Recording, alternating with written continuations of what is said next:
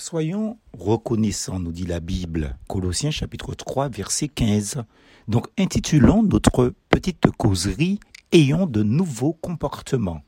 Dans la série Soyons reconnaissants, envers Dieu certes, mais aussi envers notre prochain, nous dénonçons cette idée saugrenue que la nature que Dieu a créée, voire la providence, fait bien les choses, pour ne pas dire simplement Dieu fait bien les choses pour moi. La Bible répond à cette astucieuse tournure de phrase, cette très subtile volte-face de l'humain incrédule qui renie poliment, entre guillemets, l'existence de Dieu. Ainsi nous dit le prophète Jérémie au chapitre 14 de son livre au verset 22.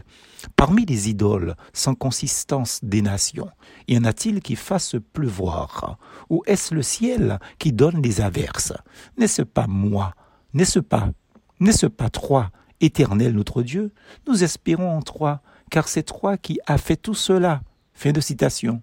Si nous voyons le jour, amis auditeurs, si nous voyons le lever du soleil et son coucher, si nous entendons les chants des oiseaux et sentons le vent effleurer notre peau, si nous voyons la mer, la nature en ce lundi, c'est que Dieu nous, c'est, de Dieu que cela vient. Pas d'une sorte de circonstance heureuse, providentielle et encore moins de, de nature, entre guillemets tout don vient nécessairement de naître. Tonne Jacques, le petit frère du Seigneur Jésus. Tout bienfait et tout don parfait viennent d'en haut.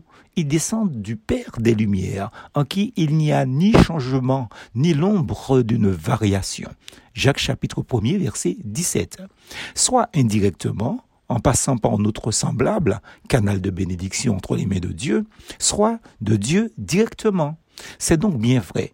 Quand nos bienfaiteurs humains nous offrent un cadeau, nos frères et sœurs en Christ, nos parents ou enfants, ceux dont nous sommes l'objet de l'amour que Dieu a versé dans leur cœur par le Saint-Esprit, dirait l'apôtre Paul dans Romains chapitre 5, verset 5, jamais le don ne sera plus précieux que le donateur, que le bienfaiteur.